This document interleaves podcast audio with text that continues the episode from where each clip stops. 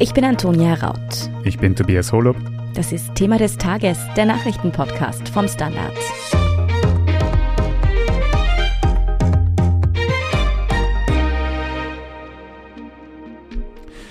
Omikron sorgt in Österreich derzeit für rasant ansteigende Neuinfektionen, so rasant, dass das offizielle Meldesystem nun nicht mehr mitkommt. Allein heute Montag wurden über 25.000 Neuinfektionen vermeldet. Wie viele es genau pro Tag waren, das wusste letzte Woche keiner mehr so genau. Die zuständigen Behörden gaben die bereinigten Zahlen erst mit ordentlicher Verspätung bekannt. Doch von genau diesen Daten hängt viel ab, nicht zuletzt das Contact Tracing. Die ersten Bundesländer gehen schon davon aus, die Nachverfolgung bald ganz aufgeben zu müssen. Bricht Österreichs Verwaltung unter der Datenlast der Pandemie zusammen, was bedeutet das für Infizierte und Kontaktpersonen und wie können wir dieses Datenchaos noch unter Kontrolle bringen? Darüber sprechen wir heute mit Musayen Al-Youssef, Sebastian Fellner und David Kruzler aus dem innenpolitischen Ressort des Standard. Muzi, seit mehreren Tagen gibt es jetzt schon Probleme mit der Datenverarbeitung bei den Corona-Infektionen. Was ist da genau los? Also das Problem ist aktuell, dass die Zahlen nicht rechtzeitig geliefert werden. Also wir erfahren viel zu spät, wie viele Personen im Land sich infiziert haben. Und das Ganze hat den Hintergrund, dass das epidemiologische Meldesystem, kurz EMS, ständig breitflächige Ausfälle hat. Also das EMS, das ist quasi das zentrale Corona-Register, über das das gesamte Infektionsgeschehen in Österreich im Hintergrund abgewickelt wird. Und nun gehen diese Ausfälle mittlerweile so weit, dass teilweise gar keine Zahlen eingetragen werden können, aber auch, dass die Reports, die eigentlich tagesaktuell erstellt werden, nicht rechtzeitig bewerkstelligt werden. Und der Wiener Gesundheitsstadtrat Peter Hacker kritisiert in dem Zusammenhang jetzt, dass manche Landesbehörden so gar nicht über positiv getestete Personen erfahren und damit auch nicht Leute zur Quarantäne auffordern können. David, heute wurden ja bereits 25.000 Neuinfektionen vermeldet. Eine für Montag sehr hohe Zahl, muss man sagen. Ist diese denn schon bereinigt? Das hört man jetzt ja immer wieder. Und was ist damit eigentlich gemeint? Hier zeigt sich leider ein kleines Dilemma. Ich beginne eigentlich ganz von vorne nochmal. Also einmal pro Tag, meistens am Vormittag, werden vom Gesundheits- und Innenministerium die bereinigten Neuinfektionszahlen in den vergangenen 24 Stunden gemeldet. Das ist jene Zahl, die auch der Standard täglich verschickt und auf die wir unsere Berichterstattung und auch unsere Vergleiche beziehen. Eigentlich sollte diese Zahl um Doppelmeldungen und andere mögliche Datenfehler bereinigt sein, die zuvor im epidemiologischen Meldesystem EMS, auch kein einfaches Wort, eingetragen werden. Das machen die Bundesländer. Jetzt kommt es aber nach den Datenbannen von letzter Woche, wo die Ministerien mehrere Tage in Folge keine bereinigten Infektionszahlen genannt haben, werden diese seit Samstagabend wieder veröffentlicht. Allerdings dürften auch diese Ministeriumszahlen noch immer nicht vollständig bereinigt sein. Das geht aus einem internen Schreiben hervor. Dieser Bereinigungsvorgang der Daten soll erst frühestens am Dienstag abgeschlossen sein. Mit diesen massiven Datenproblemen wurde jedenfalls viel Vertrauen verspielt, denn auch die Prognoserechnungen der Experten beruhen auf diesen Daten. Sind diese Daten nicht vollständig korrekt, färbt das in weiterer Folge auch massiv auf die Prognosemodelle ab. Es geht im Grunde um das epidemiologische Meldesystem EMS. Wie funktioniert das Ganze eigentlich? Wie muss man sich das vorstellen? Also das EMS, dafür ist im Grunde das Gesundheitsministerium verantwortlich und das ist dafür gemacht, dass meldepflichtige Krankheiten eingetragen werden. Also im Fall von Corona funktioniert das so, dass du einen Test machst und diesen Test schauen sich ja dann die Labore an. Und wenn er jetzt positiv ist, dann machen sie einen Eintrag in diesem EMS. Dazu muss man jetzt sagen, dass das nicht immer so war und dass man bis zum November auch negative Ergebnisse dort eingetragen hat. Das hat aber das System aufgrund der schieren Zahl an Ergebnissen irgendwann nicht mehr gepackt, weswegen man jetzt nur noch zu Positivmeldungen übergegangen ist. Aber wie dem auch sei, also diese positiven Ergebnisse werden üblicherweise dann von den Bezirksverwaltungsbehörden verwaltet. Die verwenden dafür das EMS entweder direkt oder sie bekommen eben indirekt diese Informationen. Aber jedenfalls ist das EMS immer in irgendeiner Form mit im Spiel. Diese Behörden stellen dann einen Absonderungsbescheid aus und sie leiten auch das Genesungszertifikat in die Wege. Und wenn das Ganze jetzt stillsteht, dann können diese Infos eben sehr schwer abgerufen werden.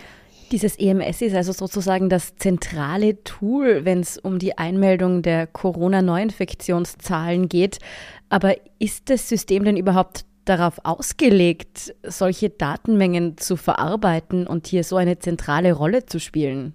Definitiv nein. Das sagt das Gesundheitsministerium auch selber. Also das EMS wurde noch vor der Pandemie konzipiert und es war ursprünglich gedacht, meldepflichtige Krankheiten wie zum Beispiel Salmonellen und so zu dokumentieren.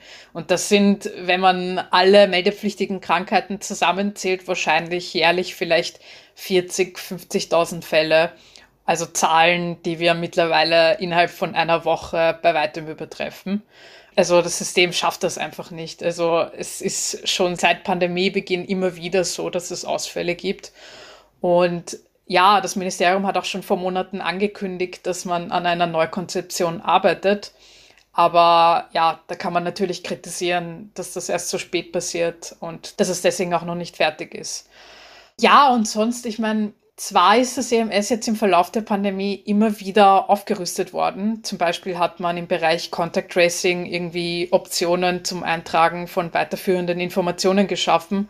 Aber es war von Anfang an unzuverlässig und es hat immer wieder Ausfälle gegeben. Also ich habe zum Beispiel einmal mit jemandem von einer Bezirksverwaltungsbehörde gesprochen, der mir erzählt hat, dass es Tage gab, an denen das EMS nicht funktioniert hat und die ganzen Contact Tracer alle miteinander zu Mittag heimgehen durften, weil einfach das nicht gegangen ist und dann ein paar Tage später alles nachtragen mussten, weil es dann wieder funktioniert hat.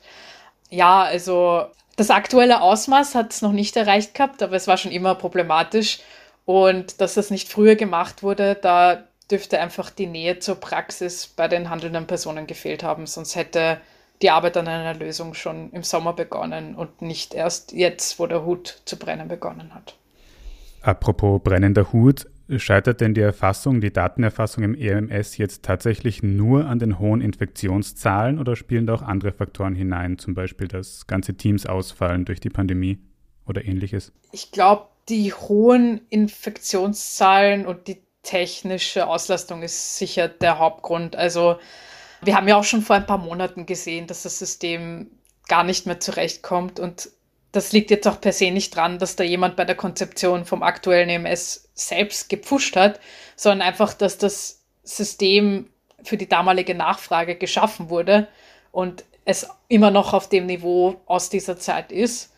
Und was jetzt die Auslastung der Teams betrifft, also mir wäre jetzt nicht bekannt, dass das da irgendwo schon so schlimm ist, dass es nicht mehr stemmbar ist. Also ich glaube, die aktuelle Problematik ist wirklich vor allem auf die technische Infrastruktur zurückzuführen.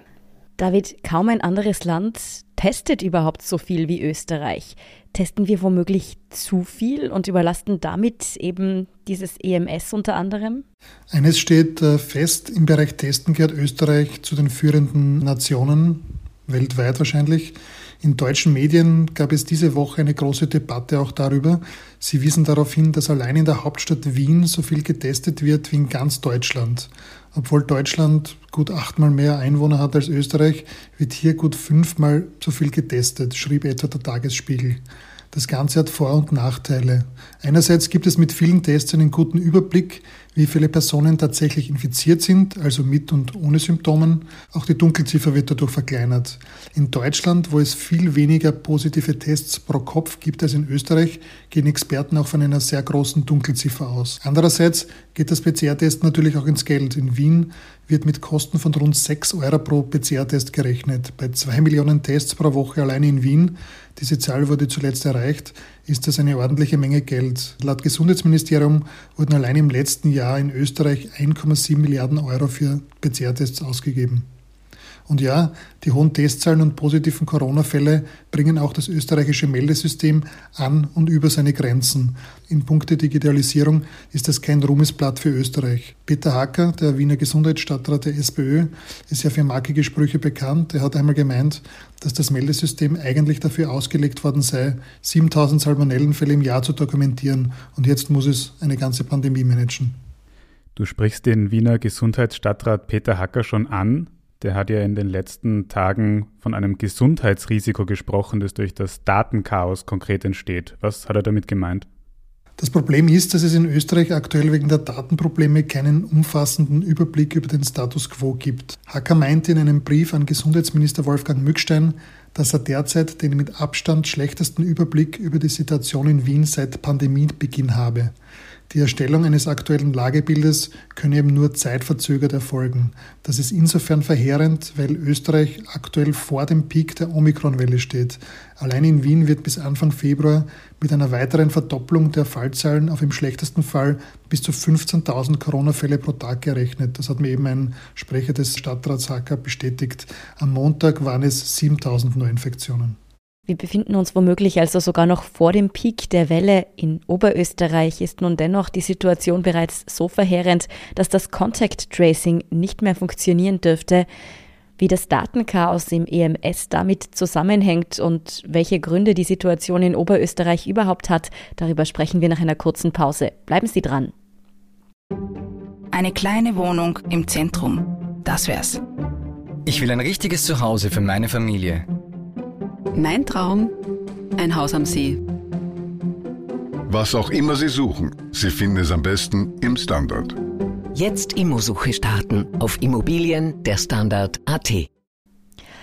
Sebastian, es ist derzeit also schwierig, einen Überblick über die tatsächlichen Corona-Neuinfektionszahlen in Österreich zu bekommen. In Oberösterreich hat man nun angekündigt, das Contact Tracing mitunter bald komplett sein lassen zu müssen.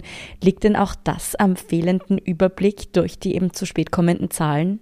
Also zumindest laut der zuständigen Gesundheitslandesrätin Christine Haberlander Nein, sie sagt, dass einfach die schiere Zahl an Neuinfektionen, die die weitaus ansteckendere Omikron-Variante mit sich bringt, dazu führt, dass man Infektionsketten durch Contact Tracing nicht mehr wirksam durchbrechen oder verhindern kann. Also vereinfacht gesagt, man kommt mit dem Contact Tracing in Oberösterreich einfach nicht mehr hinterher. Und wie soll es dann jetzt weitergehen dort? Werden Kontaktpersonen zukünftig einfach nicht mehr informiert? Kontaktpersonen nicht, sondern nur mehr akut Infizierte werden angerufen und kontaktiert. Und sie werden bei diesem Telefonat aufgefordert, das Contact Tracing quasi privat zu erledigen, also sich selbst bei allen Menschen zu melden, mit denen sie in den vergangenen Tagen Kontakt gehabt haben. An welchen Kennzahlen macht Oberösterreich die Entscheidung dann praktisch fest? Steht das Ganze schon unmittelbar bevor? Ja, tatsächlich sieht man an der Antwort auf diese Frage schon, mit welcher Dynamik diese ganze Sache vor sich geht, weil die Meldung auf ORF.at war von gestern Abend, dass die oberösterreichischen Behörden ab einer 7-Tages-Inzidenz von 1800 diese Maßnahme ergreifen und das Contact Tracing de facto einstellen. Das wurde dann heute Vormittag schon von der Realität überholt, weil Oberösterreich diese Marke mit der Meldung von Montagvormittag eben überschritten hat. Wir sehen also eine extrem dynamische Situation in Oberösterreich, aber wie schaut es in den anderen Bundesländern aus? Droht dort auch das Contact Tracing zusammenzubrechen? Teils, teils. In Kärnten zum Beispiel sagt man auf Standardanfrage, aktuell schaffen wir es noch. Das klingt schon nicht wahnsinnig zuversichtlich, muss man sagen. Und sie schließen auch dezidiert nicht aus, dass es zu dieser Maßnahme kommen wird. Niederösterreich dagegen sagt, sie denken da derzeit noch nicht dran, das Contact Tracing einzustellen und sie sind auch derzeit ganz gut dabei, laut der zuständigen Gesundheitslandesrätin. Auch in Vorarlberg sagt man, derzeit findet das Contact Tracing noch vollumfänglich statt. Nur in der Steiermark befindet man sich laut den Behörden schon in einer Art Rückzugsgefecht. Dort sagt man, dass Contact Tracing nur mehr bei vulnerablen Gruppen, also in Pflegeheimen, Schulen und so weiter, durchgeführt wird. David, wie plant man denn diese Probleme mit dem EMS eigentlich zu beheben? In der Nachverfolgung von Infektionen einfach Abstriche zu machen, das kann doch nicht die Lösung sein, oder? Naja, das ist der Weg, für den sich jetzt Oberösterreich und mit Abstrichen auch die Steiermark entschieden haben. Dort ist es anscheinend nicht mehr möglich, das Contact Tracing von Kontaktpersonen behördlich im großen Maße aufrechtzuerhalten. Hier hat man das auf das private Verantwortungsbewusstsein abgewälzt, wie wir vorhin schon gehört haben. In Wien wird trotz der hohen Zahlen noch ein anderer Weg versucht. Hier wird beim Contact Tracing Personal weiterhin aufgestockt, hat mir eben das Büro von Hacker bestätigt. Bei Infektionszahlen von täglich 7000 und mehr wie aktuell kann man sich aber auch vorstellen, dass die Contact Tracer, die die Kontaktpersonen des Infizierten feststellen sollen, aber auch kaum nachkommen. Dass in einer Situation wie aktuell, die mit diesen hohen Fallzahlen noch nie dagewesen ist, alles funktioniert, ist freilich auch eine Illusion. Jetzt haben wir aktuell schon sehr hohe Zahlen mit um die 25.000 Infektionen österreichweit, aber die Gecko-Kommission rechnet ja mit bald mehr als 40.000 Neuinfektionen pro Tag in Österreich. David, ist dann der Zusammenbruch des EMS quasi eh schon vorprogrammiert? Bekommt der Bund die Datenprobleme in den kommenden Tagen nicht in den Griff? Ist das tatsächlich eine Option? Mit Ruhm bekleckert hat sich Österreich mit seinem Meldesystem in den letzten Tagen jedenfalls nicht. Zu fixiert auf diese reinen Neuinfektionszahlen sollte die Debatte aber auch nicht stattfinden. Immerhin ist der Schutz der Spitäler und der Risikogruppen eines der wichtigsten Ziele. Und hier stimmt positiv, dass es vorerst weiterhin keinen Anstieg auf den Intensivstationen gibt. Aktuell werden keine 200 Intensivbetten benötigt. Zum Vergleich beim Höhepunkt der letzten Delta-Welle im Herbst Anfang Winter waren rund 670 Intensivbetten belegt. Zwar kommen Erkrankte zeitverzögert auf die Intensivstationen, aber selbst vor zwei Wochen gab es in Österreich schon rund 10.000 Neuinfektionen pro Tag, die sich eben nicht oder bis dato nicht in der Spitalsbelegung bemerkbar gemacht haben, zumindest nicht auf den Intensivstationen. Knapp könnte es aber bei den Normalstationen werden, wo ein deutlicher Anstieg zuletzt verzeichnet wurde. Hier wären also genaue Prognosemodelle wichtig und die sind derzeit aber mit vielen Unsicherheiten behaftet. Hier wäre also eine gute Datenbasis umso wichtiger. Da machen sich aber auch die Datenprobleme im EMS bemerkbar. Wir werden also in den nächsten Tagen und Wochen noch sehr genau auf das EMS schauen, als quasi einen Baustein, um die Pandemie einzuschätzen und zu bekämpfen. David Krutzler, vielen Dank für die Einschätzungen. Vielen Dank euch. Wir sind gleich zurück. Guten Tag, mein Name ist Oskar Bonner. Ich habe den Standard gegründet, weil es damals einfach keine unabhängige liberale Qualitätszeitung gab. Guten Tag, mein Name ist Anna Haber und ich lese den Standard, weil er genau das noch immer ist. Und das ist heute so wichtig wie damals. Der Standard, der Haltung gewidmet. Und hier ist, was Sie heute sonst noch wissen müssen. Erstens, in der Ukraine-Krise ist Entspannung weiterhin nicht in Sicht. Dass sich der Konflikt zuspitzt, konnte man zuletzt auf mehreren Ebenen beobachten. Die Vereinigten Staaten haben etwa damit begonnen, Botschaftspersonal aus der Ukraine abzuziehen. Die NATO-Staaten wollen angesichts der Spannungen zwischen der Ukraine und Russland ihre Militärpräsenz in Osteuropa verstärken. Die Truppen der NATO-Staaten würden in Bereitschaft versetzt. Man entsende auch weitere Kriegsschiffe und Kampfflugzeuge in den Osten, hieß es von NATO-Generalsekretär Jens Stoltenberg heute Montag. Die EU-Außenminister haben sich unterdessen bei einem Treffen in Brüssel beraten. Auch US-Außenminister Anthony Blinken war via Videoschaltung dabei. Zur Diskussion stand, welche Sanktionen gegen Russland eingeführt werden sollten. Zweitens, in Italien beginnt am heutigen Montag die Präsidentschaftswahl. Der aussichtsreichste Kandidat ist dabei aus ungewohnten Gründen kontroversiell. Premier Mario Draghi gilt als kompetenter Anwärter, der in der aktuell sehr heterogenen italienischen Parteienlandschaft gut vernetzt ist. Er selbst hat sich allerdings gar nicht für das Präsidentenamt zur Verfügung gestellt. Schließlich gilt Mario Draghi auch in seiner aktuellen Rolle als Premierminister als Garantie für einen stabilen Regierungskurs in Rom. Ohne ihn droht eine Regierungskrise. Zuletzt hat Rechtspopulist Silvio Berlusconi seine Präsidentschaftskandidatur zurückgezogen, wohl aus Frust über geringe Siegeschancen. Der bisherige Präsident Sergio Mattarella will nach sieben Jahren Amtszeit jedenfalls nicht mehr antreten. Der Ausgang der Wahl ist dementsprechend unsicher. Der erste Wahlgang beginnt heute Montag und könnte sich bis in die Nacht hineinziehen. Und drittens, der französische Modedesigner Thierry Mugler ist überraschend verstorben. Der 73-Jährige sei aber eines natürlichen Todes gestorben, teilte sein Sprecher der Nachrichtenagentur AFP in der Nacht auf Montag mit. Der ausgebildete Balletttänzer mit österreichischen Wurzeln hatte in den 1980er Jahren die Modewelt in Paris dominiert. Der Look der Mugler-Frau mit ihren gepolsterten Schultern, tiefen Ausschnitten und korsettartigen Taillen inspirierte Fashion-Ikonen weltweit. 2002 zog sich Mugler aus der Modewelt zurück, doch auch heute tragen Ikonen wie Lady Gaga, Beyoncé, Cardi B oder Kim Kardashian seine Kreationen bei besonderen Anlässen. Mehr über das Lebenswerk dieses schillernden Modeschöpfers und alles weitere zum aktuellen Weltgeschehen finden Sie wie immer auf der Standard.at. Danke fürs Zuhören und all jenen, die uns auf Apple Podcasts oder Spotify folgen, uns eine nette Rezension geschrieben oder eine 5-Sterne-Bewertung gegeben haben.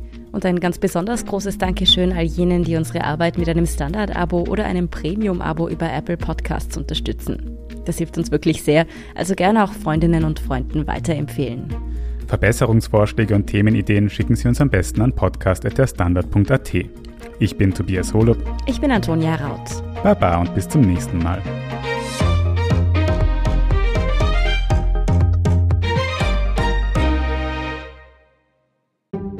Ein Job mit mehr Verantwortung wäre super. Ich will eine bessere Work-Life-Balance. Es muss ganz einfach Spaß machen. Welchen Weg Sie auch einschlagen möchten. Er beginnt bei den Stellenanzeigen im Standard. Jetzt Jobsuche starten auf Jobs der Standard.at.